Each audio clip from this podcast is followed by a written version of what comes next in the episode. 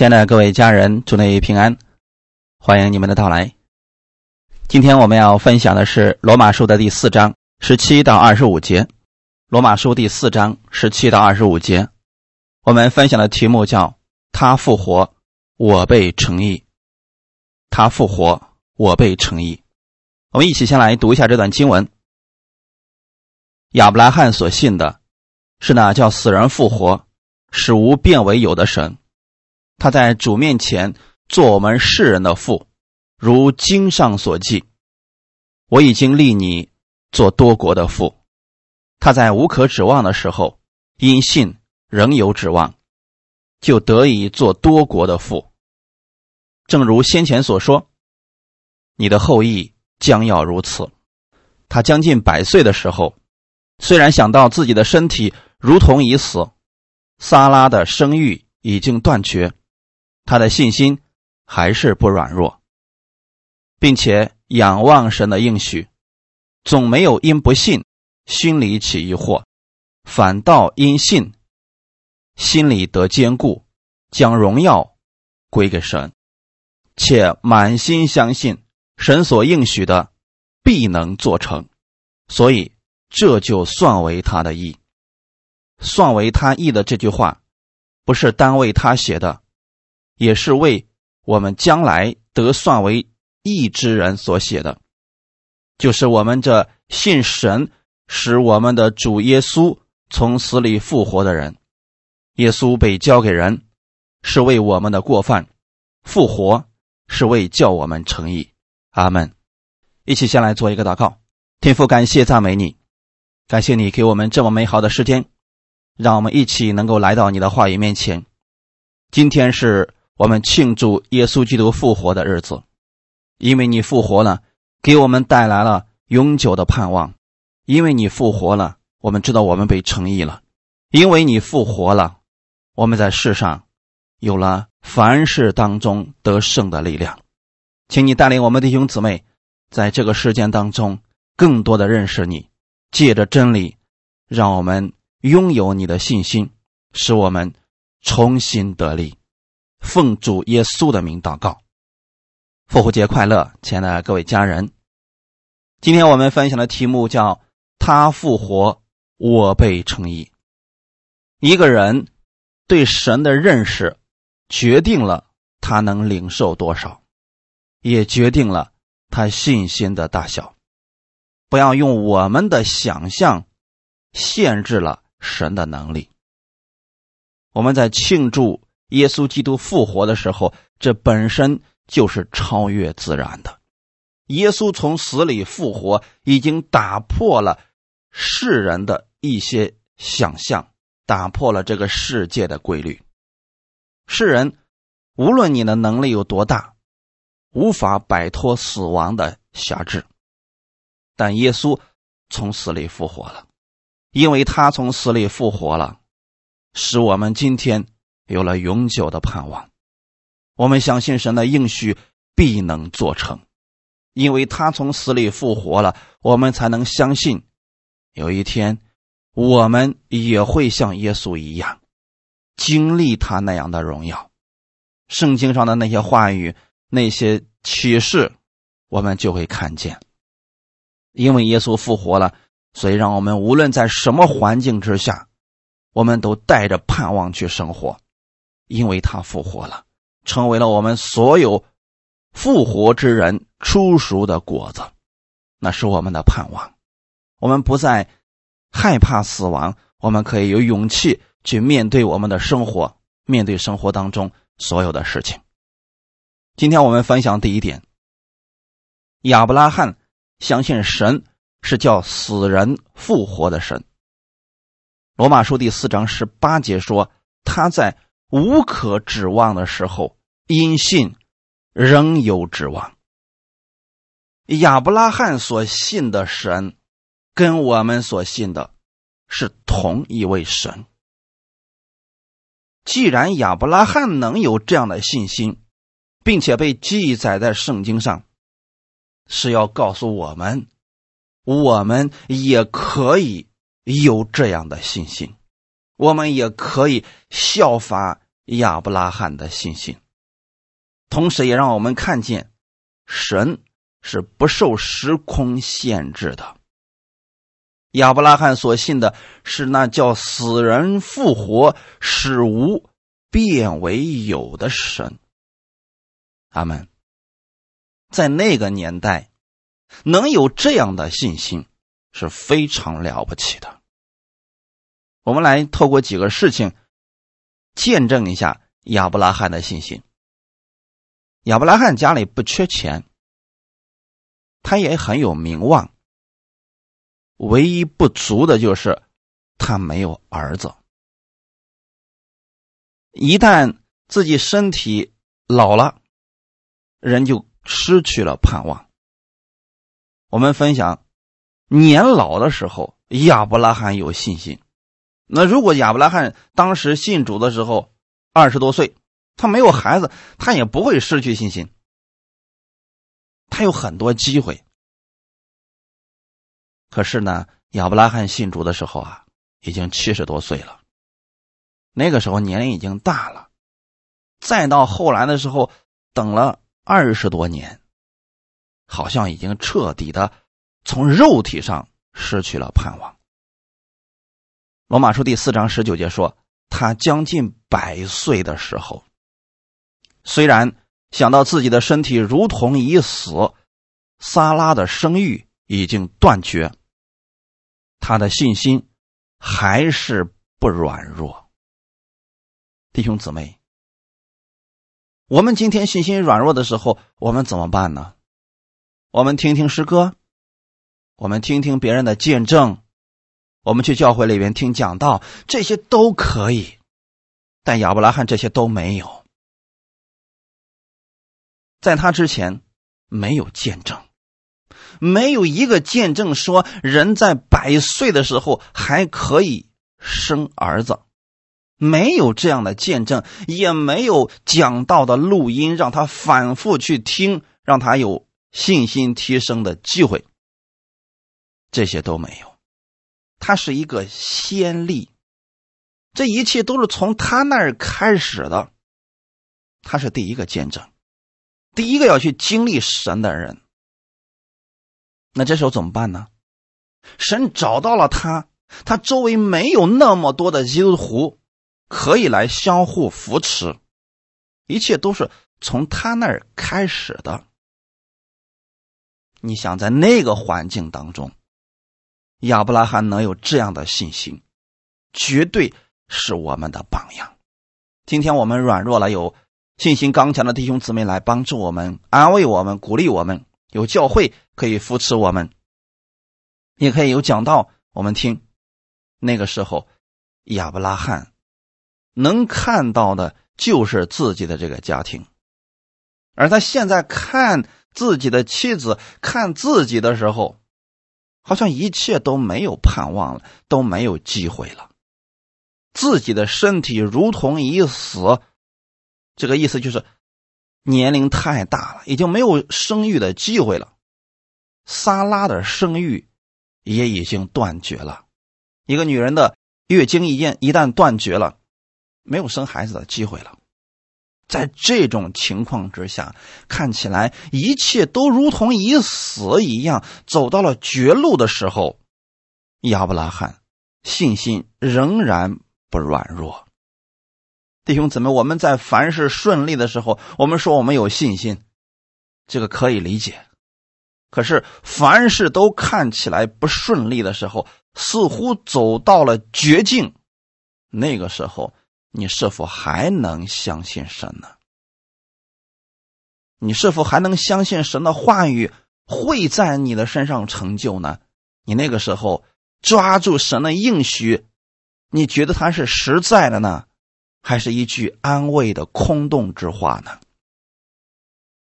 创世纪的十八章九到十五节，他们问亚伯拉罕说：“你妻子撒拉在哪里？”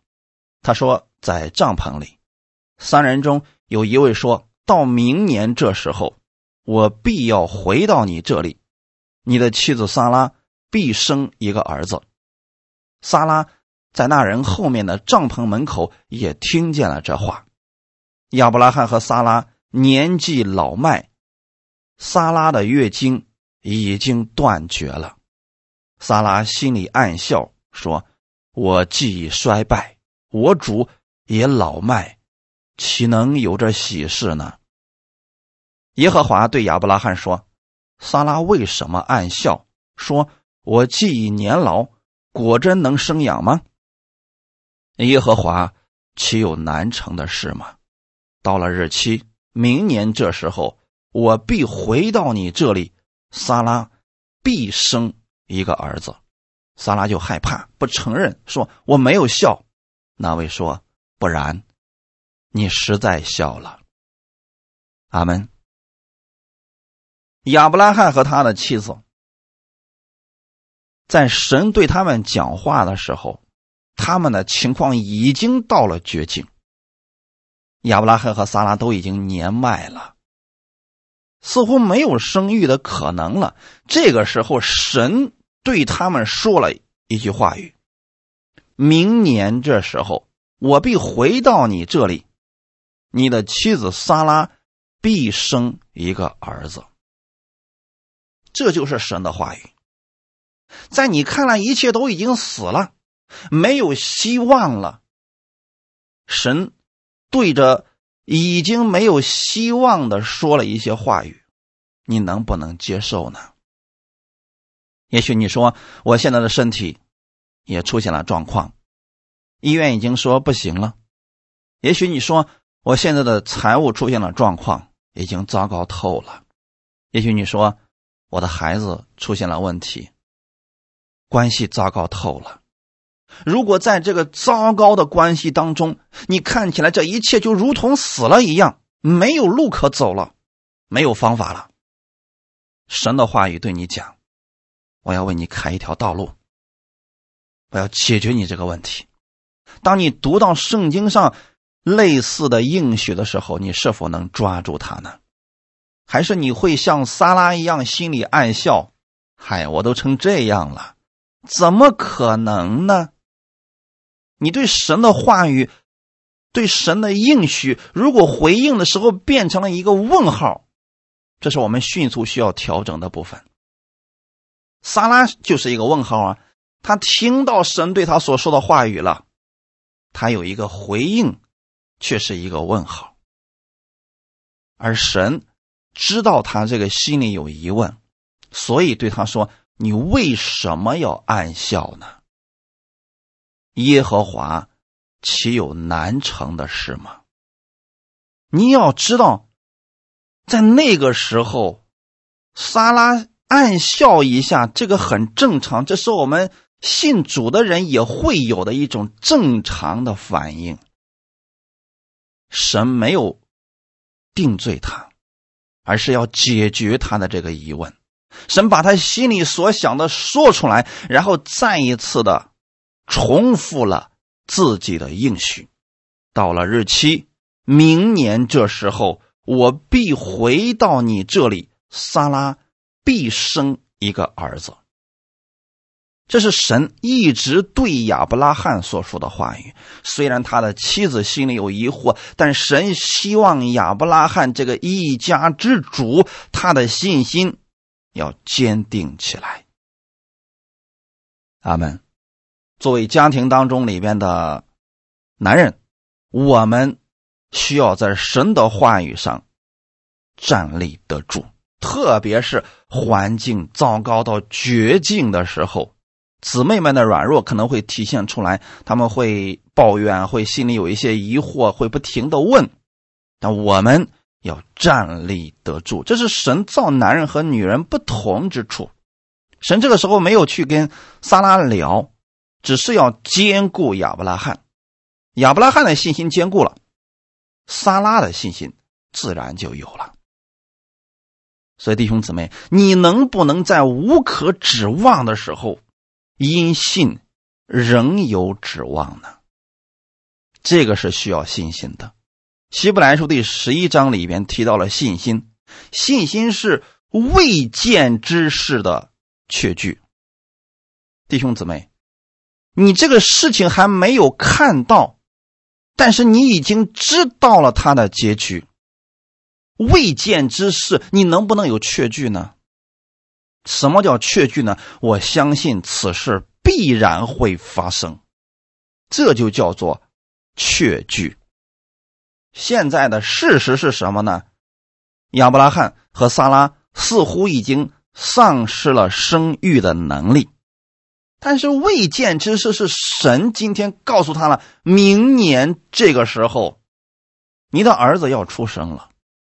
当这两样事情放在一起的时候，你要相信神的应许一定会成，这就叫做信心。我们不是。对已经发生的事情要有信心，是未发生的事情才需要信心来领受的。今天我们是庆祝复活节，复活的事情是将来的事情，现在只能凭着信心去领受的。这个没办法实验，也没办法给你们验证，所以就得像亚伯拉罕一样去领受这个事实。把这个确据放在你们的心里。亚伯拉罕相信了，所以神悦纳了他的这个信心，称他为信心之父啊。我们今天说亚伯拉罕是信心之父，其实就是因为亚伯拉罕在听到神的这些话以后，他就相信了。那果然，到了第二年的那个时候。以撒就已经出生了，你不能等看见以撒都已经在肚子里了，然后你说我相信神，在明年这个时候一定会让我的孩子出生，这个不需要信心了。就在这一切都没有任何迹象要发生的时候，你能够坚定不移的相信，别人都在说负面的话，别人都在惧怕，都在说。抱怨的话的时候，你能够对着你这个绝境发出神的应许的话语，这是需要信心的，是因为你相信神是使无变有、叫死人复活的神。你有这个信心了，你才能够去说出正确的话语。我们庆祝复活节，不是仅仅只是庆祝耶稣复活了，我们是要把这个复活的这个盼望、这个信心，用到我们现实的生活当中。阿门。亚伯拉罕所信的是使无变有、死人复活的神。还有另外一件事情，《创世纪》的二十二章六到八节。亚伯拉罕把翻祭的柴放在他儿子以撒身上，自己手里拿着火与刀，于是二人同行。以撒对他父亲亚伯拉罕说：“父亲呢？”亚伯拉罕说：“我儿，我在这里。”以撒说：“请看，火与柴都有了，但翻祭的羊羔在哪里呢？”亚伯拉罕说：“我儿，神必自己预备。”做翻祭的羊羔，于是二人同行。弟兄姊妹，从无到有是指这个身体已经啊完全的不行了，但神让他生了一个儿子，死人复活的这个信心又是从哪里来的呢？就是他献以撒的这件事情上，他相信神能让他的儿子死而复活。这个经文是在希伯来书十一章十七到十九节。亚伯拉罕因着信被试验的时候，就把以撒献上，这便是那欢喜领受应许的，将自己独生的儿子献上。论到这儿子，曾有话说：“从以撒生的，才要称为你的后裔。”他以为神还能叫人。从死里复活，他也仿佛从死中得回他的儿子来。弟兄姊妹，能拥有从无到有，使死人复活的这个信心，目前为止很多信徒还是做不到的，还是没有这个信心的。那我们去学习亚伯拉罕的这个信心，是想告诉大家，神能让耶稣从死里复活，也能让你看起来已经绝望的事情，让他重新有盼望。神能使无变有，你今天损失了，神完全有能力再次给你，所以就没什么可担心的啦。阿门。亚伯拉罕把翻祭的柴放在他儿子以撒身上，这句话语我们可能听起来说：“哎呀，呃，听起来好像好简单呀。”我们只是读一读亚伯拉罕把他的儿子以撒献上的这个事情。但如果这个事情我们换位思考一下，亚伯拉罕好不容易得着了一个儿子，这个儿子十几岁了，看起来多么的可爱。现在有了美好的见证了，神突然说：“把你的儿子，就是你独生的儿子，把他献给我当燔祭吧。”这是个非常艰难的决定。艰难到什么程度呢？活生生的儿子，你要把他献给神。这个时候，很多人就会放弃，我宁可不信这个神了。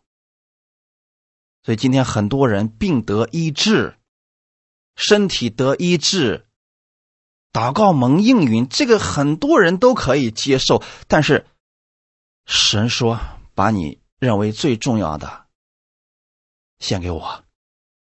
其实神的意思是让我成为你生命当中的首位吧。很多人说这个不行，我得以挣钱为主，我得以我的孩子为主，我得以我的事业为主。有很多人还是不乐意的，为什么呢？他们犹豫了。亚伯拉罕此时此刻有很多可以犹豫的理由啊。主啊，你让我献个别的东西，我都可以把我的全部家产都给你，我都可以。能不能不要我的这个儿子呀？唯一的儿子呀！如果没有死人复活的信心，你是做不了这一步的。但亚伯拉罕他已经有了这样的信心。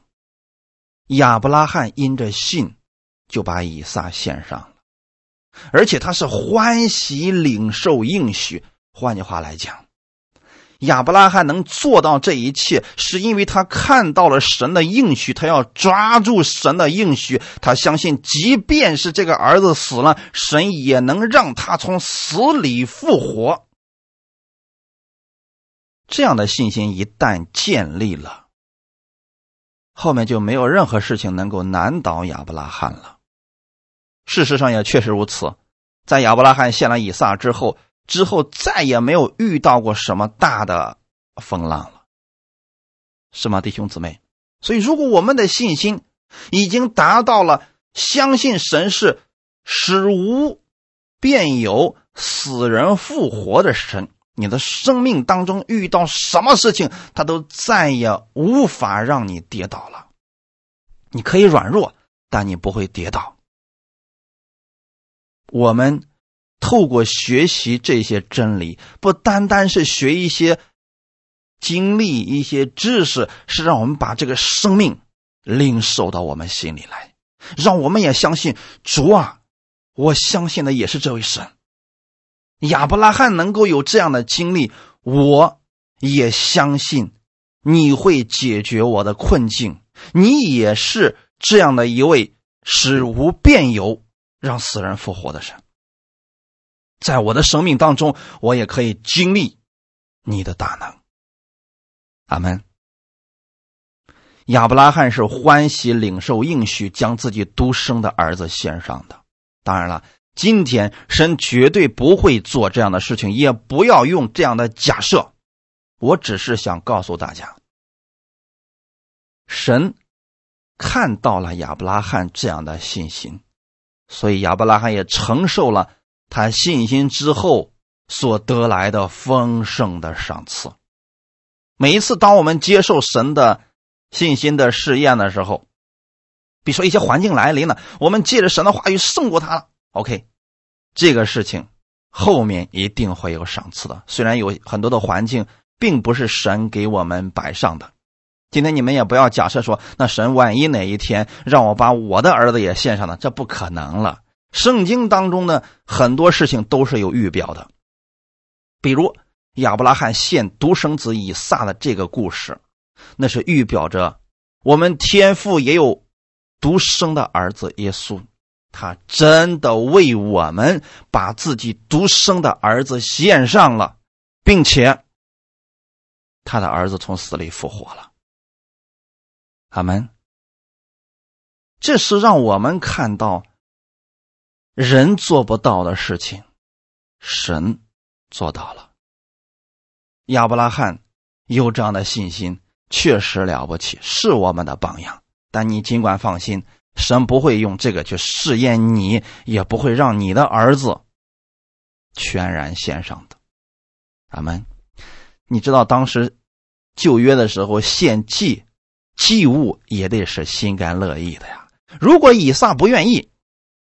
那神也不能悦纳这个祭物呀，毕竟嘛，亚伯拉罕年龄已经大了，以撒呢十几岁的孩子，如果这孩子不愿意，非得要跑，亚伯拉罕也抓不住他呀。所以亚伯拉罕的信心其实已经传递给了以撒，他们两个人对神的话语都是非常相信的。正是因为他们的信心。神看到这个信心，就让他们承受了这个信心之后所带来的祝福。阿门。亚伯拉罕仰望神的应许，无论环境如何，他相信神的应许必能做成。这是我们刚才所读的经文，《罗马书》第四章二十到二十一节，并且仰望神的应许，总没有因不信心里起疑惑，反倒因信。心里得坚固，将荣耀归给神，且满心相信神所应许的必能做成。我要再次强调一下，亚伯拉罕经历神的时候，之前并没有死人复活的见证。没有这个事情的时候，亚伯拉罕能相信神能让他的儿子从死里复活，这个信心就是非常非常值得称赞的。问题是，今天耶稣已经从死里复活了，很多人还不相信，在那论证，在那辩论是否耶稣真的复活了呢？大家看到差别了吗？一个是我不相信。你怎么说，我都不相信耶稣已经复活了。而另外一个是我没有看到，但是神对我这么说，我就如此相信。我希望我们所有的神的儿女们，你们要相信，神已经在让基督从死里复活了。这是神给我们的应许。如果你相信这个事情，那么神也能够让你在生活当中经历。他从无到有，是死人复活的这些能力。任何遇到问题的时候，不要灰心，也不要疑惑，要像亚伯拉罕一样仰望神的应许，不要心里疑惑。我们看环境，看我们现在的处境，我们很容易就疑惑了。但是要学习像亚伯拉罕一样，在绝境当中。依然仰望神的应许，因着信，心里得坚固，将荣耀归给神。阿门。神给亚伯拉罕改名字，他以前叫亚伯兰，神说你不要再叫亚伯兰，你要叫亚伯拉罕。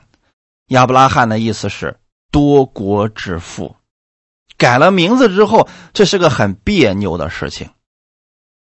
你有没有发现神？正在操练亚伯拉罕，让他先从言语上改变，从心里已经相信神的应许了。但是我们还会软弱，那怎么办呢？就嘴里边常常说坚固的话语。今天我也想告诉各位亲爱的家人们，你越是在软弱的时候，你的嘴巴越要去说神的应许，越要去说神坚固的话语，越要把荣耀归给神。让你的心完全被神的应许所充满，你完全的相信这些，嘴里要把它说出来。妈们，你们有没有想过，亚伯拉罕也有邻居啊，也有他很多的亲戚和朋友啊，他都这么大年龄了，没有孩子，并且呢，他还改了个名字叫多国之父，就是很多孩子的父亲。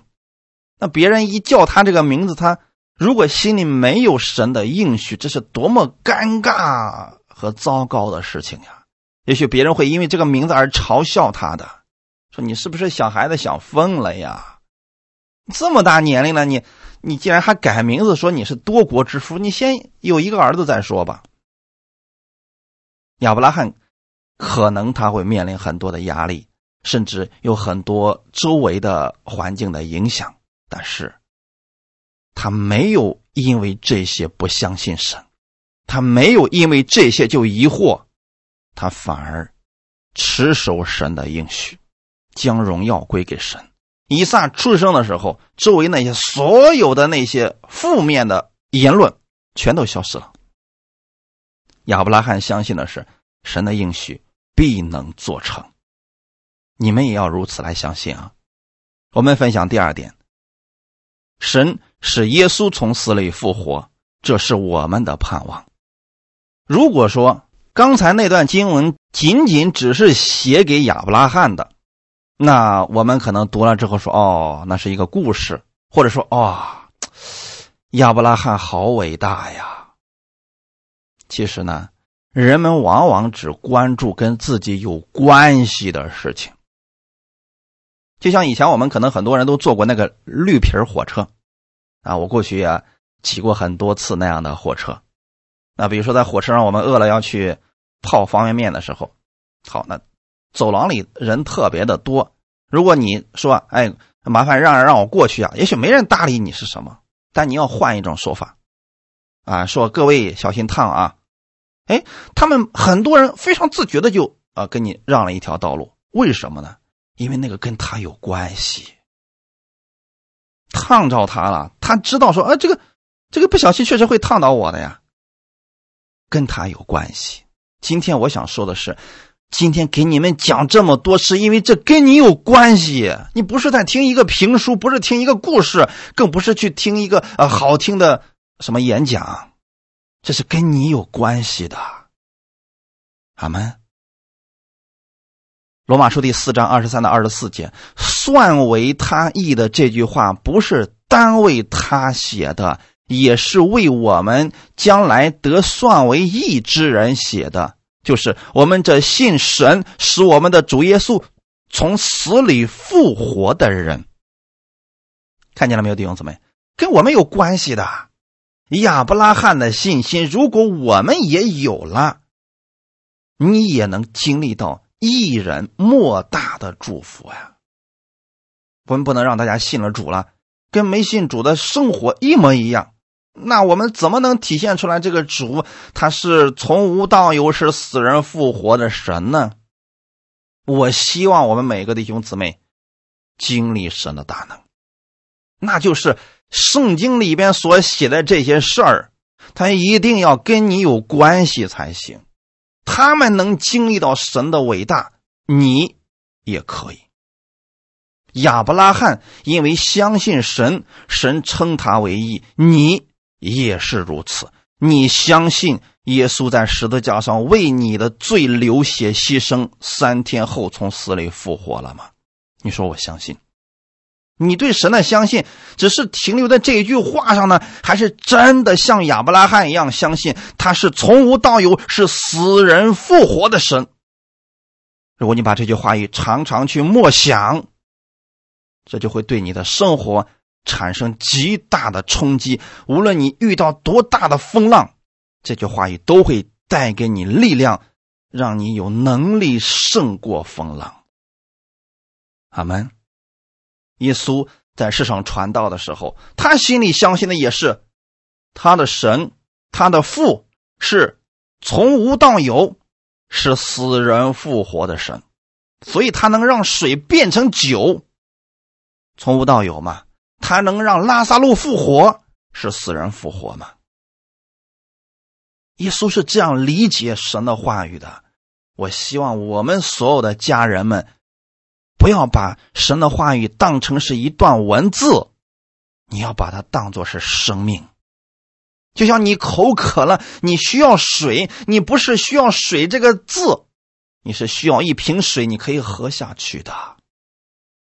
阿门。今天的这个话语就如同水一样，你是可以喝下去的，你是可以拿来使用，用在你的生活当中的。阿门。用在你的生活当中的，感谢赞美主。如果我们有了这样的盼望了，那你还担心什么呢？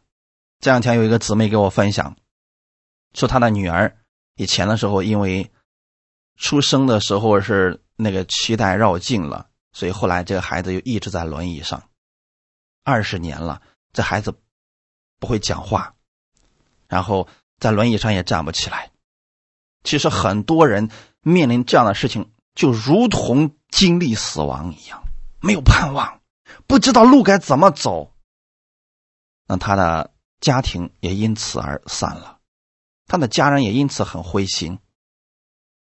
直到他有一天听到了恩典的信息，他把我的讲道不断的去听，不断的听，他每一天就对着自己的女儿宣告。他心里相信的是，圣经上所写的那个神的能力，一定会在我的女儿身上显露出来。那就是前几天的事情。有一天，他的女儿突然能开口叫妈妈了，然后从轮椅上站了起来。这个事情发生的时间并不久。这个姊妹她心里相信神能改变这一切，虽然他周围所有的人给他带来的都是负面的，都是鄙视的眼神。但是他心里相信神，他相信神的话语是信实的。神能让耶稣从死里复活，这是我们最大的盼望。如果我们的耶稣连死亡都能够战胜了，那其他的问题又算什么呢？我们也是因信称义的人呐。亚伯拉罕因信称义，我们也是如此。亚伯拉罕相信神。能让他的儿子从死里复活，你能如此相信吗？你能相信神能你让你从绝境当中转回来吗？阿门。我们和亚伯拉罕所信的是同一位神，所以我们也要有同样的看见。你有这个看见，心里不再疑惑，你就能经历到更大的荣耀。这是我们的盼望，所以不要到处去找见证了。你就看看圣经当中，神说耶稣从死里复活了，你是否能相信呢？然后抽空多读一些圣经，把这些话语留在你的心里边，相信他就是救你生命、救你脱离凶恶的绳子，他是可以救你出来的，不是一个故事，更不是什么鸡汤。而是生命，阿门。耶稣被定罪，我们得赦免，这是一个事实。神今天为什么会听你的祷告？不是因为你行为好，而是因为耶稣流出宝血，你的罪得赦免了，你跟天父的关系和好了。希伯来书的第九章二十二到二十六节，按照律法。凡物差不多都是用血洁净的，若不流血，罪就不得赦免了。照着天上样式做的物件，必须用这些祭物去洁净；但那天上的本物，自然当用更美的祭物去洁净，因为基督并不是进了人手所造的圣所，乃是进了天堂，如今为我们显在神面前。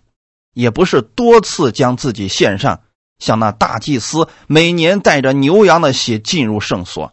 如果这样，从创世以来，他必多次受苦了。但如今在这末世显现一次，把自己献为祭，好除掉罪。阿门。外邦人祷告神，神为什么不垂听？是因为他们身上的罪还没有被解决掉，所以神不听罪人的祷告。但你不一样了。我们为什么总是要给大家强调你是因信称义的人呢？因为这是你的祷告可以直接达到天父面前的保证，也是你信心的来源。阿门。你是否相信耶稣已经被定罪了呢？他没有犯过罪，也不知罪，他为什么被定罪呢？因为我们的罪转移到他的身上，他是替我们受了刑罚，他是我们的替罪羊。因为耶稣被定罪了，就如同我们的罪一同被解决了一样，所以我们被赦免了。我们在天父面前才能够祷告蒙应允，阿门。若不流血，罪就不得赦免了。耶稣的血为我们流尽了。我们在受难周的时候，我们会思想耶稣上十字架，他的血为我们流尽了，所以我们罪得赦免了。哈利路亚！不要仅仅停留在耶稣为我们死在这个事情上痛苦流涕。耶稣死不是让你觉得你自己更污秽了。耶稣为你而死，你要意识到你的罪被赦免了，神不再纪念你的罪了。阿门。他把自己献为祭物，除掉了你的罪。如果很多人看耶稣受难记，最后说：“哎呀，好惨呐！啊，好可怜呐！我心里面好心疼耶稣呀！”，如果仅仅是停留在这里，说明你并不知道这个电影本来要表达的意思。因为耶稣不是死了就结束了。如果耶稣死了没有复活，我们确实应该哭。哎呀，他能够为我们，愿意为我们去死，他有这个心，我们真的，哎呀，好感动啊！但是耶稣。没有被死拘禁，耶稣从死里复活了，他复活了，就给我们带来了一个完全不一样的情况。格林多前书十五章十三到十四节：若没有死人复活的事，基督也就没有复活了；若基督没有复活，我们所传的便是枉然，你们所信的也是枉然。枉然是什么意思？白费了，一场空而已啊！如果耶稣他在世上传了很叫人受教的信息，让人去行善的信息，让人彼此相爱的信息，这些都没有错。过去有很多的圣贤都在讲这样的道理，耶稣看起来也似乎也是在讲这样的道理。但如果耶稣没有从死里复活，他跟其他的圣贤没有任何的区别，我们依然会纪念他。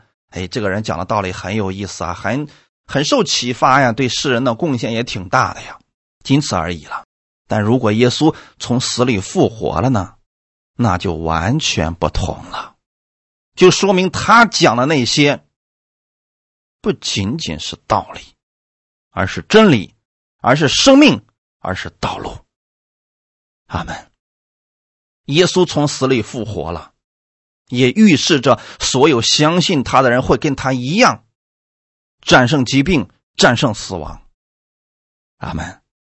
这样，我们就有永久的盼望了。因为耶稣从死里复活了，我们将来有一天一定会像耶稣所说的那样，在新天新地再次见面。我们有很多的弟兄姊妹们，有一天会欢聚一堂的。如今的死只不过是一个暂时的分离。想想这样的事情，我们心里边就会很开心。这是我们永久的盼望。耶稣从死里复活了，让我们看见了这个盼望。那今天你在这个地上生活的时候，你是带着这样的盼望。过每一天的生活，就算会遇到风浪，就换就算会遇到一些拦阻，这个不算什么的，因为人生在世，短短的几十年而已。再说了，还有圣灵帮助我们呢，他会帮助我们胜过这个世界上所遇到的困难。我们遇到事情了，我们还可以向我们的天父来祷告呢，因为我们是因信被称义的人。你知道你是义人，你有了这个身份，不要仅仅停留在此。拥有了义人的身份，后面紧跟着的就是义人的祝福。阿门。你获取了义人的祝福，那咱们就去做义人所做的事情，这是很有意思的。就如同你是王的儿子，你知道这意味着什么吗？你拥有王子的称呼，就拥有王子的身份，同时也拥有王子的基业，你就可以做王子所做的事情。哈利路亚！很多人只是口头上说：“哎呀，我知道我是因信称义的人，我知道我是义人。”他把这个念了很多遍。但他心里一直都觉得自己是个乞丐，他一直都觉得自己是个仆人。其实这没有发挥出来王子的风范。亚伯拉罕相信神是从无到有，是死人复活的神，所以他做了正确的事情。这是正确的信所带出来的结果。所以后面我们看到了神迹，我们看到了过去别人。没有看见的事情，就是因为他正确的相信了。阿门。今天我不会给你们限制说我们的神是什么什么，你需要他是什么呢？他能够在凡事上帮助你。首先你要相信你是因信被称义的人，那你的信心要建立到多大呢？你要相信神。是从无到有，是死人复活的神，因为耶稣已经复活了。我们的天父让耶稣已经从死里复活了，这就是最大的见证。我相信耶稣已经复活，就算周围的人用多少种理论去论证耶稣没有复活，我依然相信。阿门。因为神的话语如此说了，我就如此信。我们不单自己相信，我也告诉别人，我们的主耶稣从死里复活了，把这个信心也传递给别人。我们带着死而复活的信心去面对你的环境，你突然发现你的环境不是那么大了，你突然发现你的问题好像不是那么严重了，因为神的能力更大，他能够使死人复活，并且他已经复活了。我们如此相信，他现在坐在天父的右边来为我祷告呢。他一直在关注着你，你有了这样的信心，再去祷告，你发现你不是对着空气在说话，你不是说一大堆话来逼着自己相信，你是真的相信耶稣在天上听你的祷告，你是真的相信圣灵住在你的心里边在帮助着你，你是真的相信我们天父微笑着来面对你。他想你站起来去领取他的力量，在这个地上生活。我们一边领受真理，同时我们还需要把这个真理用在我们的生活当中。我刚才跟你们讲了那个见证，那个姊妹是怎么用的呢？她把每一天听到的话语立刻就用出来，在那一篇讲道当中，他听到了什么，他立刻用出来，立刻用出来。很多人的见证。就是这样产生的，阿门，弟兄姊妹，神的话语本身就带着能力，而你又是艺人，你的信心若是建立正确，你相信神能让耶稣死而复活，还有其他什么事情是神所做不到的呢？我们的盼望就是建立在耶稣死而复活的基础上。他是活着的主，今天依然还活着。阿门。罗马书第八章二十四到二十五节，我们得救是在乎盼望，只是所见的盼望不是盼望，谁还盼望他所见的呢？但我们若盼望那所不见的，就必忍耐等候。我们盼望什么呢？盼望耶稣基督第二次再来，盼望耶稣将我们的身体得赎。只是现在你要知道什么是盼望呢？这个事情还没有发生，你心里已经相信，并且欢欢喜喜的等候，忍耐等候。这个忍耐等候不是痛苦的忍耐，而是积极的盼望式的忍耐，就如同你家的孩子考上了重点名牌大学，现在等候着开学的日子，每一天都是在喜乐当中的。就如同农夫种下种子，喜乐的等候丰收之日的到来。我们是带着这个盼望，等候我们所祷告的那个事情结果的到来。阿门。当然了，在等候的过程当中，我们该做什么还做什么。比如说，农夫种下种子，那么好，该施肥的时候施肥，该浇水的时候浇水，该除草的时候除草，你就该做什么做什么，并且勤恳的去做，然后那个。结果一定会来到的。我们是带着这样的盼望，等候耶稣基督第二次再来。阿门。所以在这个世上活着的时候，每一天我们都充满着盼望，每一天我们都充满着信心，要像耶稣一样。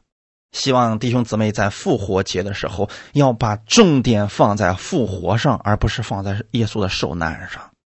耶稣受难只有那么短短的一会儿。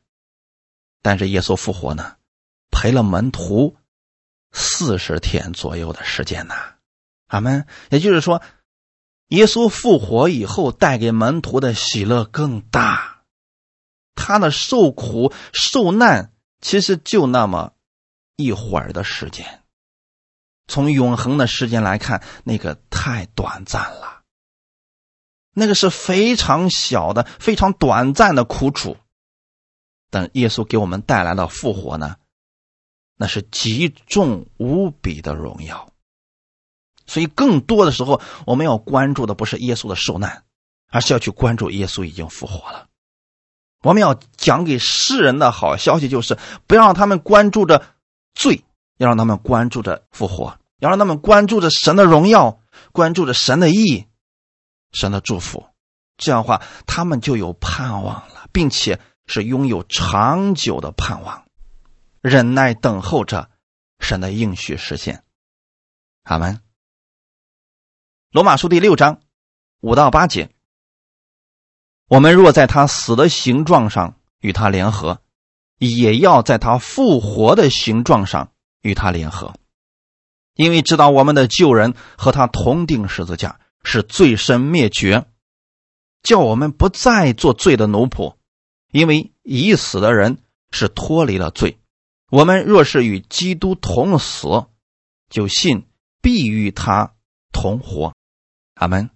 这段经文是想告诉我们，我们在他死的形状上与他联合，那就是我们跟耶稣基督已经同死了。耶稣被钉在十字架上，那是预表着把我们的罪身钉在了十字架上。已经彻底的死了，耶稣从死里复活了，我们也要在他复活的形状上与他联合。那现在在你里边活着的，是圣灵，是基督在你里边活着。你不要总去关注救人的那个事情，不要总去关注罪的事情，因为耶稣已经被钉在十字架上，已经是罪身灭绝了。你的口里，你的心里要常常思想的是：神已经让耶稣从死里复活，我不再是罪的奴仆，我是义的奴仆了。我不再关注这个世人他们所说的那些关于死的事情，我要多关注耶稣所讲的生命的真理。因为旧人已经死了，我已经脱离了罪了，我是。已经与基督同死的人，我现在是与基督同活着。阿门。耶稣从死里复活之后，给门徒们讲的天国的好消息。后来，耶稣的门徒们带着圣灵的能力向普天下去讲的，也是基督已经复活。这个好消息传遍了地极，这是我们今天所讲的福音，也就是好消息。他复活了，我们被称义了。所以今天你拥有义人的祝福啊！耶稣被交给人，是为我们的过犯。这个问题已经解决了，已经结案了。耶稣被钉在十字架上，是因为我们的过犯被钉上去了，所以这个过犯已经被处决了。耶稣为我们的罪死了，复活是为叫我们称义。很简单，耶稣已经复活了，并且不会再死了，这就意味着你永远被称义了。没有人可以否定掉你这艺人的身份。只是我们拿到这个身份之后，我们该如何生活呢？像基督一样活在世上吧，跟过去的那种生活方式说拜拜。你要像耶稣一样活在这个世界上，让你的口里常常出来的是生命的话语、造就的话语、信心的话语。阿门。那样，你的生活就会充满传奇，你的生活就不再一样了。哈利路亚。神让我们去纪念他的复活，是希望我们在这个地上拥有着复活的生命，在软弱当中也看到基督的复活，那样我们就有信心了。这样，我们把基督的复活带进我们的生活。你知道，基督到哪里总会给哪里带来生命，所以你的生命不再一样了。你信了主之后。你的生活要发生完全的翻转了，不要去重复你现在糟糕的环境，你要从圣经上找到神的应许，并且像亚伯拉罕一样去宣告。先让你的心、你的口说出正面的话语，说出复活的话语。就算这个东西现在是死的，你能不能说出生命的话语？它就充满了生命。今天你对着一盆花不断的咒诅它。这个花就会死掉，相反的，你不断的给它祝福，它就会长得很茂盛。这是很多人都已经做过试验的。那同样的呢，能不能相信你是因信称义的人？能不能相信神已经让基督从死里复活，所以也能够翻转你的生活，翻转你的一切？从今天开始，抓住这复活的盼望，这是永久的盼望，带着它去过新的生活吧。我们一起来祷告，天父，感谢赞美你，感谢你在这个特别的日子当中，让我们纪念耶稣基督的复活。因着耶稣的复活，我们有了永久的盼望。因着基督的复活，我知道我被称义了，我知道我被天父所悦纳了，我是天父的爱子。我知道我手里所做的一定会蒙他的祝福。虽然有时候我会遇到困难和拦阻，但我知道你加给我信心和力量，我一定可以胜过他。况且，神你会补偿给我，让我远超过世人。哈利路亚！我虽然活在这个世界上，但我里边有圣灵，他是我的安慰者，是我的扶持者。我不再惧怕我前面的道路，因为有你与我同在。你已经从死里复活了，我相信你的大能。就在我的身上，我在我的生活当中也可以经历你的美好。同时，我也相信我会是我周围之人的祝福，我会传递着福音，让我周围的人也看到死而复活的耶稣就在我们的生活当中。感谢赞美你，一切荣耀都归给你。奉主耶稣的名祷告，阿门。